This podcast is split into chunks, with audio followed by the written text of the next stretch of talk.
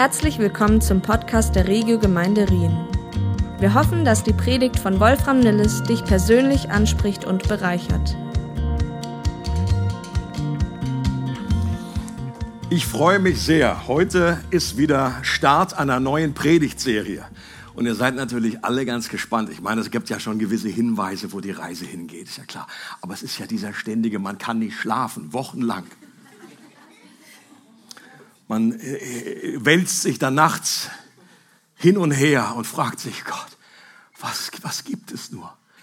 Was ist der Titel der Serie? Also ich weiß, dass das ganz oben ist auf, euer, auf eure Wunschliste. Und ich will da einfach nicht länger diesen, diesen Bogen überspannen. Hier ist der, der Titel Trommelwirbel. Es geht um. Ah. Und jetzt guckt euch dieses Wasser an.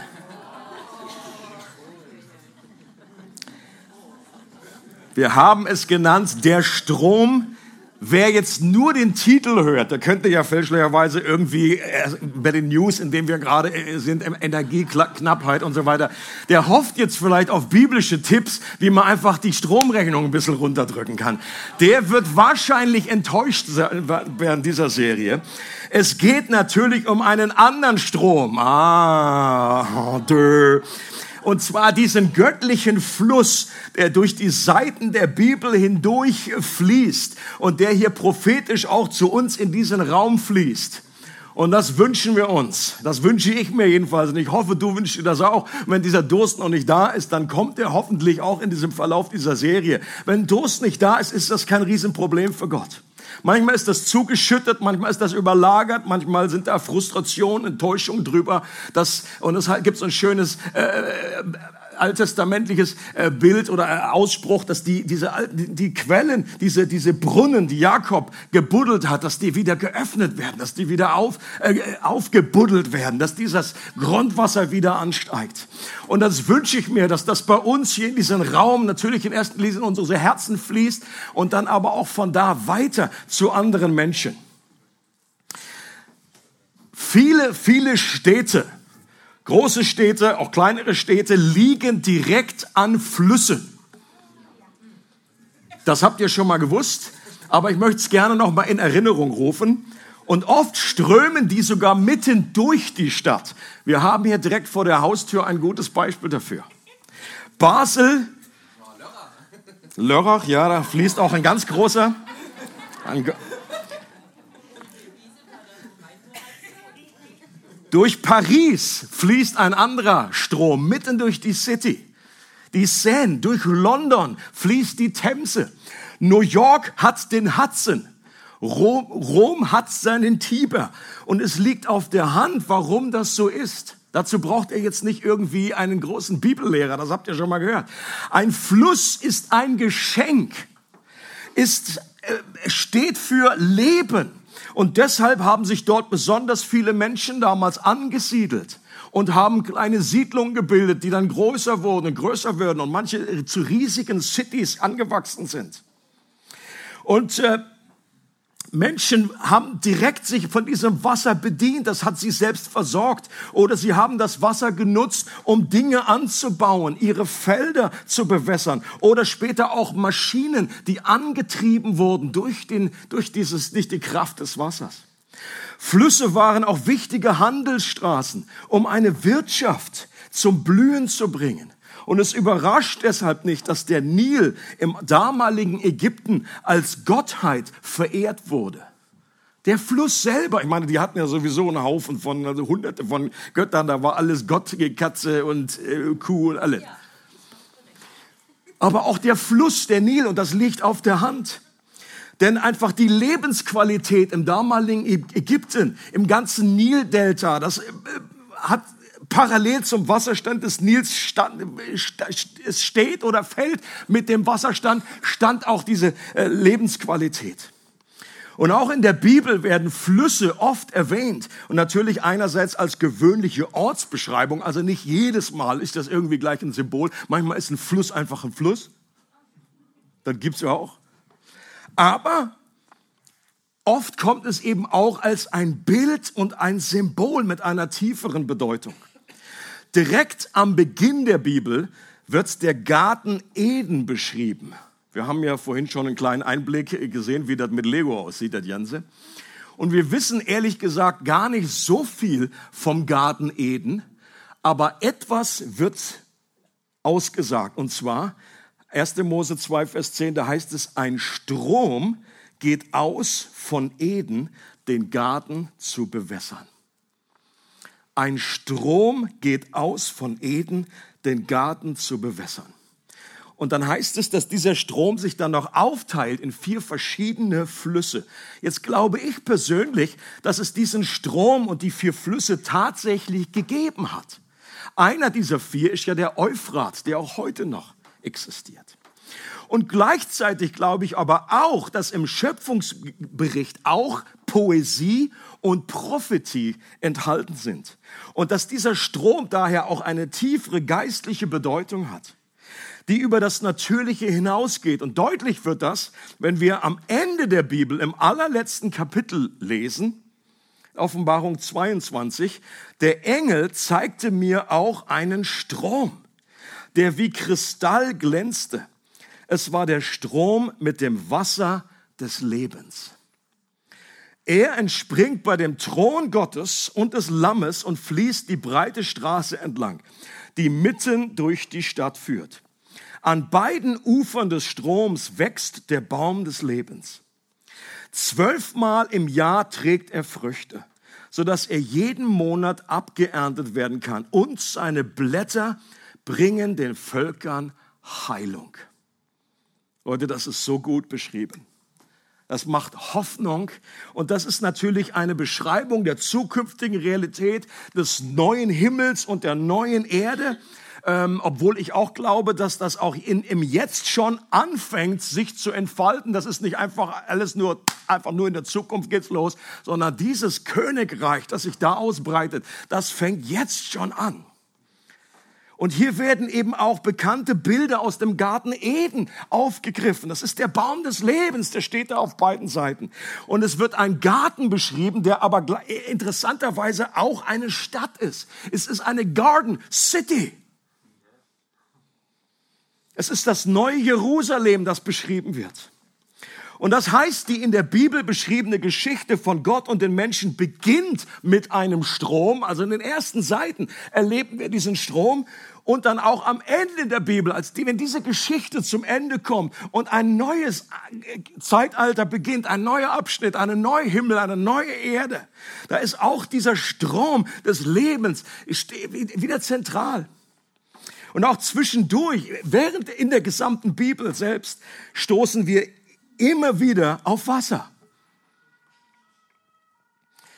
Und wir entdecken Hinweise, Bilder, die diesen Strom, die uns darauf hinweisen. Und manchmal wird der sichtbar an der Oberfläche, zu anderen Zeiten fließt dieser Strom eher unterirdisch und nicht so sichtbar. Mal manifestiert sich dieses Wasser in einem Brunnen, dann als eine Quelle, die mitten in der Wüste entsteht. Äh, ganz viele Bibelstellen im Jesaja-Buch, wo Gott sagt, ich mache etwas Neues. Diese in der Wüste, in der Trockenheit, wo wir, wo unser Gaumen irgendwie da festklebt, da ich schaffe Neues. Ich wirke Neues und ich bringe neues Wasser hervor. Und dann gibt es sogar überraschende Orte, wo Wasser plötzlich ein Strom fließt mitten aus einem Stein, aus einem Felsen. Und dann fließt ein kleines Rinnsal aus einer anderen berühmten Stelle in Hesekiel, aus einem Tempel. Und innerhalb weniger Kilometer schwillt das Wasser zu einem Strom an, in dem man schwimmen kann.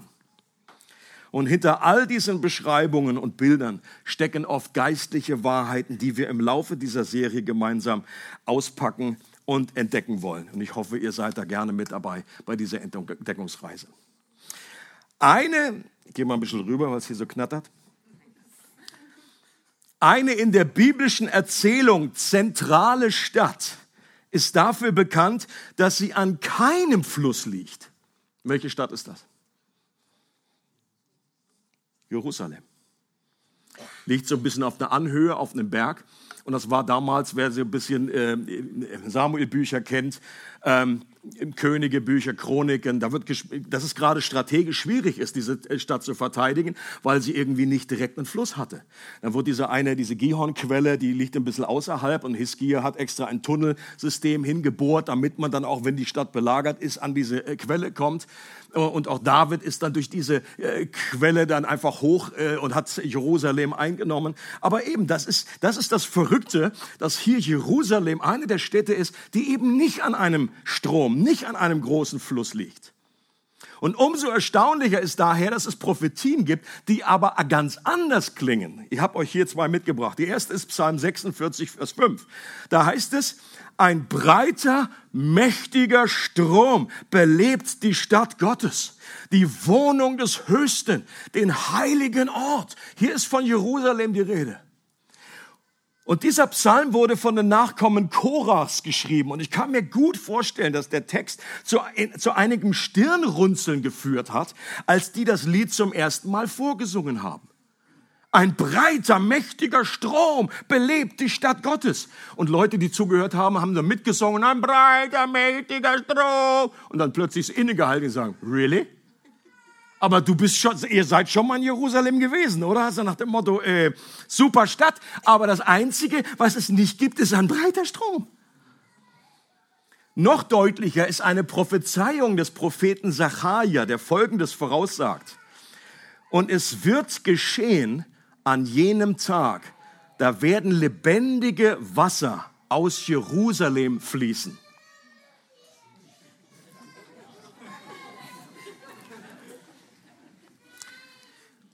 Auch Durst wahrscheinlich, es ist Durst. Es, ist es wird geschehen an jenem Tag. Da werden lebendige Wasser aus Jerusalem fragen. Und ich kann mir auch hier vorstellen, dass der eine oder andere gefragt hat, bei Sacharja nachgefragt hat, äh, bist du sicher? Dass du hier richtig liegst mit deiner Prophetie. Hast du hier richtig gehört? Oder Sacharja, bist du wieder zu lange in der Sonne gewesen gestern? Hast du wieder nicht richtig genug getrunken? Und jetzt spulen wir einige Jahrhunderte vor bis zu einem Laubhüttenfest, das die Juden damals Anfang des ersten Jahrhunderts gefeiert haben. Natürlich haben sie das äh, auch in anderen äh, Jahrhunderten gefeiert, aber es geht mir jetzt um dieses eine Event. Und dieses Fest des, der Laubhütten war ein absoluter Höhepunkt für einen frommen Juden. Wer das Laubhüttenfest noch nicht miterlebt hat, so, hieß, so hat man damals gesagt, der wisse noch gar nicht, was echte Freude ist. Also das war nicht irgendwie nur so, ja, da kommen wir halt mal zusammen, sondern das war das absolute Highlight. Da war einfach Freude. Die hatten einfach nur Freude an den Backen. Eine ganze Woche lang lebten Juden in kleinen Hütten, um sich an die göttliche Versorgung während der Wüstenwanderung zu erinnern. Der eine oder andere fragt sich, wie kann man da Freude haben, wenn man in kleinen Hütten wohnt, ja? Also, also Camping ist ja irgendwie, spaltet ja die Nation. Die einen lieben es, die anderen hassen es. Aber ich glaube, das war denen damals wurscht, weil es einfach um etwas anderes ging. Ähm, und vielleicht waren die Hütten dann größer als die Hütte, die sie zu Hause hatten.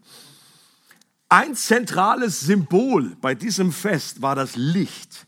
Es gab damals meterhohe Leuchter, die entzündet wurden und an die Feuersäule erinnerten des Auszuges. Ein anderes zentrales Symbol war eben das Wasser. Und die Juden dachten an Gottes übernatürliche Versorgung des Volkes durch das Wasser, das aus dem Felsen kam. Sie dankten Gott für den Regen, und Leute, ich meine, uns fällt es manchmal schwer, irgendwie uns hineinzuversetzen in eine Kultur, wo man wirklich abhängig ist von Wasser, das irgendwie von da oben kommt oder aus einem Brunnen kommt oder von einem Fluss, weil wir einfach so schnell irgendwie mal irgendwie unseren Hahn da irgendwie aufdrehen. Ein absolutes Luxusproblem. Für uns ist das wie selbstverständlich. Deswegen haben wir so selten so Zeiten, wo wir irgendwie so, so einfach, wo die Zunge am Gaumen klebt und wir durstig sind. Und es braucht ja nicht lang. Gott das hat so angelegt in unserem Leben, dass wir durstig sind. Und es, wenn das nicht gestillt wird, dann ist das sehr bald lebensgefährlich. Und so danken sie Gott für den Regen, der kommt. Sie danken für die kommende Ernte und auch Sie ersehnen sich eine Zeit in der Zukunft, in der der Geist Gottes neu ausgegossen wird, das auch eben immer wieder vorhergesagt wurde. Und dann gab es auch etwas Symbolhaftes. Der hohe Priester damals tauchte während dieser Zeit einen goldenen Krug in den Teich Siloa in Jerusalem und führte dann einen Festzug hinauf zum Tempel an. Und das war dann über, unter, unter lautem Lobpreis und Freudengesang. Und der Priester rief der Menschenmenge immer wieder dieses Wort aus Jesaja 12 zu. Mit Freuden sollt ihr Wasser aus dem Brunnen der Errettung schöpfen. Und als dann beim Tempel angekommen sind, wurde das Wasser dann aus dem Boden ausgegossen. Und das war eine Handlung, ein prophetisches Gleichnis dafür, dass Gott den Durst seines Volkes eines Tages mit genügend Wasser und Leben stillen würde. Und dass man jetzt sogar etwas verschwenderisch damit umgehen kann, weil Gott die Quelle ist und er unseren Durst stillen wird. Und Leute, und das ist, es ist hilfreich zu wissen, diesen Hintergrund, diese ganzen Bilder, diese Symbole und dieses Gleichnisses, um zu verstehen, was dann überhaupt passiert ist. Denn auf dem Höhepunkt des Festes, an einem Fest, am letzten Tag, hört man plötzlich, wie ein Rabbi namens Jesus seine Stimme erhebt und laut ausruft, wer Durst hat, der komme zu mir und trinke.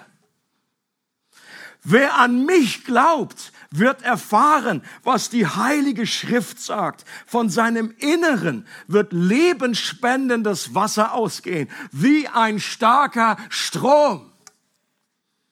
Und dann erklärt Johannes noch, was es mit diesem Strom auf sich hat. Damit meinte er den Heiligen Geist, den alle bekommen würden, die an Jesus glauben.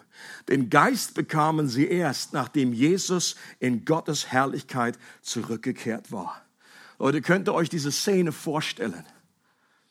Wie Jesus ausruft, wer Durst hat, der komme zu mir. Und für alle Juden war völlig klar, was dieser Jesus da behauptet, was er für sich in Anspruch nimmt. Das kam jetzt nicht völlig irgendwie aus dem heiteren Himmel, sondern das war dieser ganze Aufbau, das war der Climax der, in diesem ganzen Fest, wo es um Wasser und Durst geht und die ganzen Prophezeiungen, dass Gott eines Tages seinen Geist ausgießen würde auf alle Menschen. Und in dieser so zentralen Einladung und Verheißung von Jesus stecken einige der Themen, die wir in dieser Serie auch noch näher anschauen werden.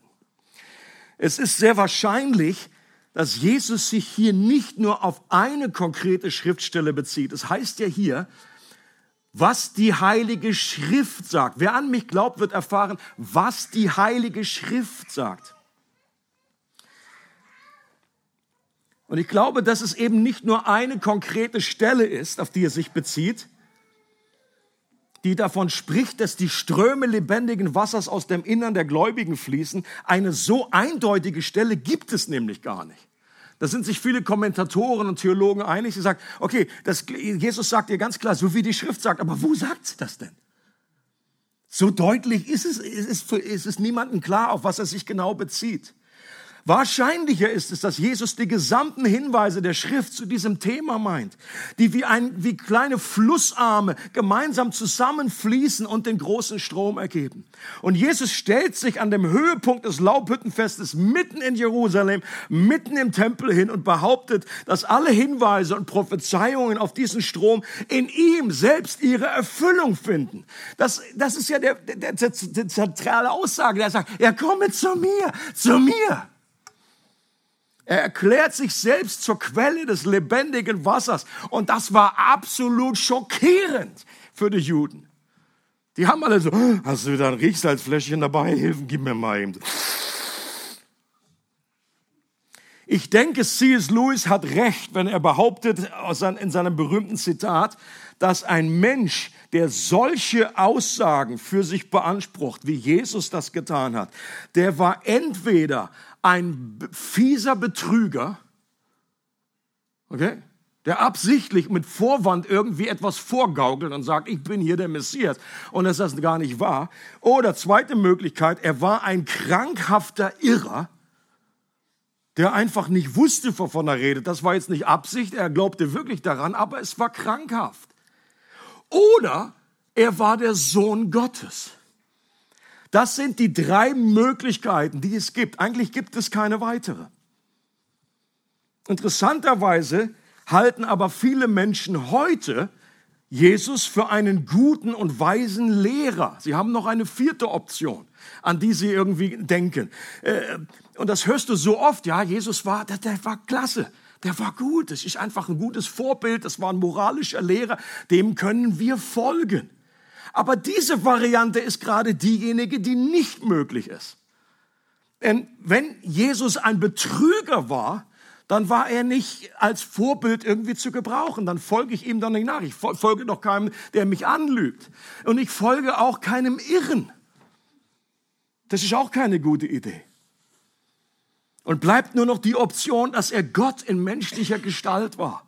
Und wenn das stimmt, dann verändert das alles in unserem Leben.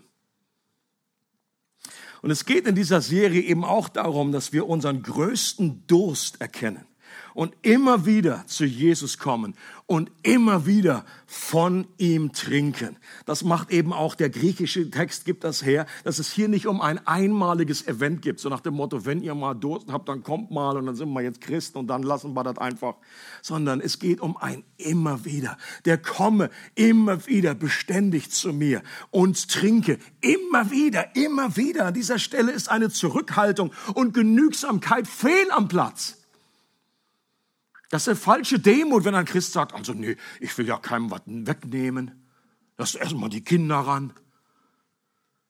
Oder, aber dass man sich irgendwie da rausnimmt, sondern es geht darum, dass wir selber immer wieder zu Gott kommen und diesen Durst in uns äh, einfach spüren und uns sitt machen lassen. Ich habe mal gehört, dass es irgendwie nicht nur satt gibt, sondern auch das Wort sitt, wenn man irgendwie Durst hat und das gestillt werden soll. Weil das hat sich, glaube ich, nicht so durchgesetzt. Was nämlich passiert in unser, wir sind durstige Wesen. Jeder Mensch hat, hat diesen unstillbaren Durst in sich. Und wenn wir nicht unseren Durst bei Gott stillen, dann werden wir andere Stellen finden und uns da sättigen. Und im Natürlichen sagen wir ja auch nicht, oh, jetzt ich habe, weiß ich habe letzte Woche habe ich getrunken. Das war so eine tolle Erfahrung. Das hält jetzt einfach mal einen Monat. Das reicht eben nicht wir trinken immer wieder und wir müssen das täglich machen. Heute haben wir ja bereits Apps, die uns daran erinnern zu trinken. Warum? Weil das einfach wichtig ist, weil der Arzt sagt, mach das. Und der Arzt sagt dann nochmal, das ist wichtig, trinken, trinken, trinken. Und unseren Durst bringen wir durch aktives Kommen zu Jesus im Gebet zum Ausdruck. Und dabei hilft es auch, wenn wir uns mit anderen Personen eins machen. Das ist nicht nur etwas. Natürlich können wir persönlich zu Hause, privat einfach zu Gott uns wenden. Natürlich. Aber es ist eben auch eine geniale Gelegenheit. Wir sind dieses Gemeinschaftsgefühl, äh, wie wir am Anfang des Gottesdienstes auch äh, hatten, dieses Vater unser. Es ist, wir sind zusammengestellt als eine Gemeinschaft und wir helfen dabei einander. Genauso wie wir auch an der Bar nach dem Gottesdienst gemeinsam stehen und etwas trinken. Das ist auch ein wunderbarer Gemeinschaftsaspekt. So ist auch während dieser Serie die geistliche Bar in unseren Gebetszeiten immer wieder geöffnet. Okay? Ich hoffe, dass dieses Bild gut eingänglich ist und dass man sich gut merken kann. Da hinten gibt's eine Bar und hier gibt's eine Bar als im Gebet miteinander oder auch das Gebetsteam. Leute, wir wollen wegkommen von der Sicht, dass wir nur dann Gebet in Anspruch nehmen, wenn die Hütte brennt und wir in die Notaufnahme des Krankenhauses müssen, im Bild gesprochen. Da denkt man manchmal, also hat den Eindruck, wenn jetzt jemand geht, boah, da ist es schon so schlimm, ja. Brauchst jetzt Gebet, Mann, Mann, Mann, wenn man schon äh, den Kopf unterm Arm hat. Das sagt bei der Bar auch keiner. So irgendwie ein Latte Macchiato, Junge, Junge, dir muss echt schlimm gehen sondern es ist einfach ein Ausdruck von normalem Durst, das ist einfach von etwas genießen wollen. Und gemeinsames Gebet ist Ausdruck unserer gemeinsamen Sehnsucht nach mehr von diesem erfrischenden Wasser des Lebens. Eine Sehnsucht danach, dass dieser Wasserpegel des Stromes in unserem Leben steigt, ist Ausdruck eines Durstes, weil wir jetzt erst richtig auf den Geschmack gekommen sind. Und je mehr wir trinken, das ist im Geistlichen halt anders als im Natürlichen, je mehr wir trinken, umso, umso mehr wird einerseits unser Durst gestillt, aber wir bekommen auch wieder mehr Durst. Und natürlich ist nach wie vor das Gebet für, für, auch für, für Krisensituationen da, völlig klar. Aber ihr versteht, was ich meine, dass wir einfach zusammen, einfach, es geht einfach um diesen, diese Einladung von Jesus nachzukommen. Wenn jemand Durst hat, der komme zu mir und trinke. Und Leute, ich persönlich habe eine Sehnsucht, das habe ich schon am Anfang des Jahres gesagt, das ist für mich das Wort des Jahres für mich. Sehnsucht, Sehnsucht nach mehr.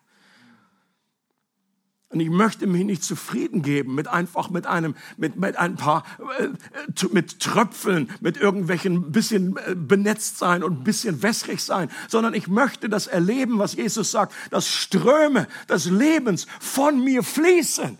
Dass die durch mich durchfließen, dass ich getragen werde auf einem Strom, dass sich einfach dieser Wasserpegel wächst, wie in dem berühmten Bild von Ezekiel, dass ich nicht nur irgendwie meine Zähne da so ein bisschen ins Wasser so, oh, Erfrischung, Erfrischung, sondern dass das höher geht, dass das höher geht und dass wir getragen werden von diesem Fluss. Dann wird das christliche Leben spannend. Dann kommen wir in dieses Abenteuer hinein.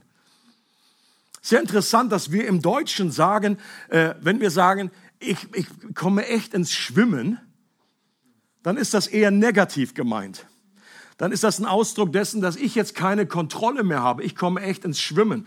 Interessant ist, dass einfach bei dieser Verheißung in Hesekiel das etwas Positives meint. Das ist das Ziel unserer Reise, dass wir nicht mehr feststehen mit unseren Füßen und es geht es höher bis zu den Knien, bis zu der Hüfte und irgendwann haben wir den Boden verloren, dann schwimmen wir. Das ist das Ziel unserer Reise im christlichen, im geistlichen Leben. Und das macht uns manchmal Angst. Da haben wir manchmal, oh, wir wollen die Kontrolle, wir wollen möglichst noch stehen äh, aus eigener Kraft. Und Gott lädt uns ein, zu sagen, einfach eine neue Dimension, eine neue Offenheit, eine neue Sehnsucht. Und wenn du sagst, ich habe diesen Durst nicht in mir, dann einfach Gott zu bitten, dann wecke diesen Durst in mir. Räum bitte alles weg, was dem im Wege steht. Nimm all die Äste weg, die das einfach vielleicht blockieren, diesen Strom. Hilf mir zu verstehen, wie ich zu dir kommen kann, um diese Nähe zu haben, dieses, diese Verbindung durch den Glauben. Und ich bin überzeugt, dass Gott eine größere Sehnsucht danach hat, uns dieses Wasser des Lebens zu geben, als wir das selber haben. Okay? Die ganze Bibel ist voll davon, dass wir Gott nicht irgendwie bekneten müssen und ihn überzeugen müssen. Oh Gott, bitte, gib uns doch Wasser. Bitte, bitte. Und Gott so, oh, nö. Hält da zurück und so, naja, gut, weil du es bist heute. Sondern er steht da und er wartet. Er möchte uns beschenken. Er möchte, dass wir voll sind mit dem Heiligen Geist. Werdet immer wieder voll des Geistes.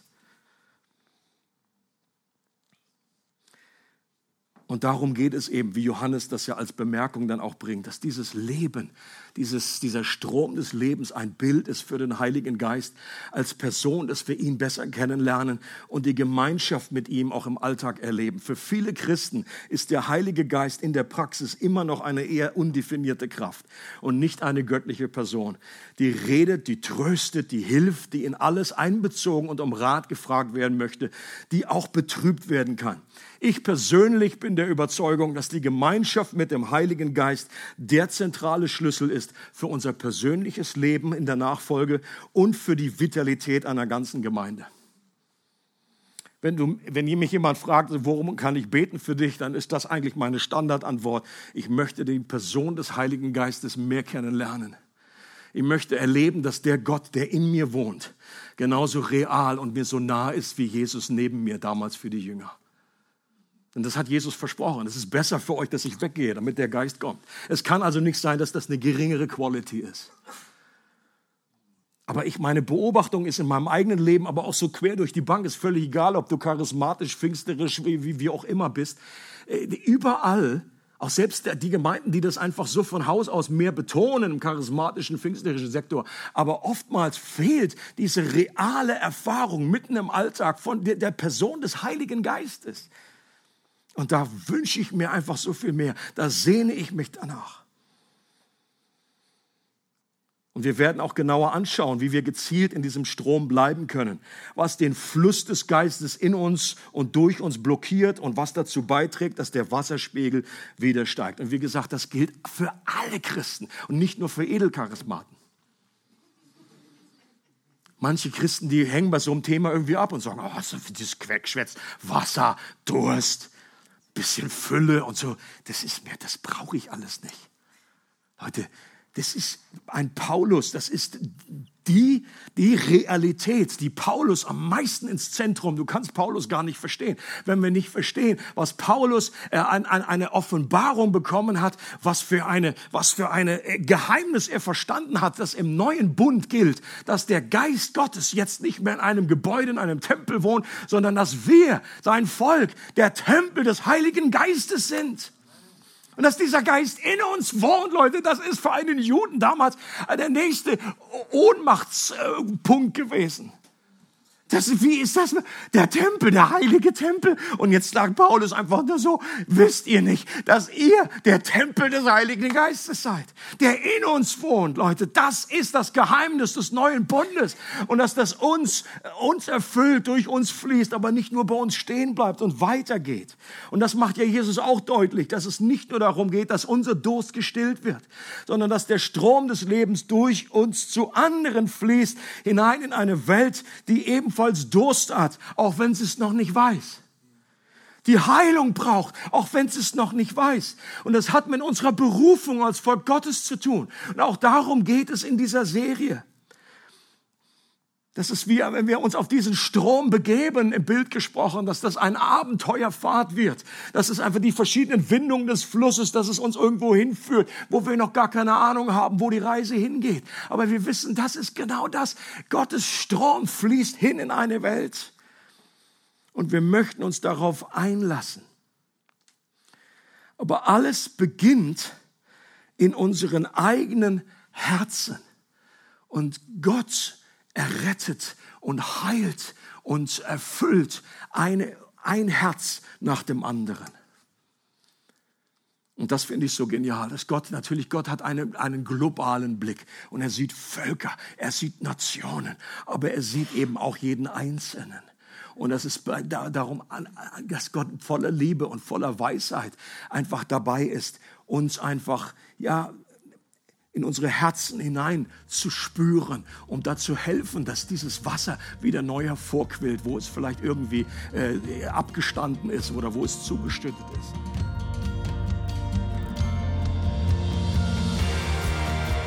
Es freut uns, dass du heute zugehört hast. Für weitere Predigten, Informationen und Events besuche unsere Gemeindewebseite www.regiogemeinde.ch.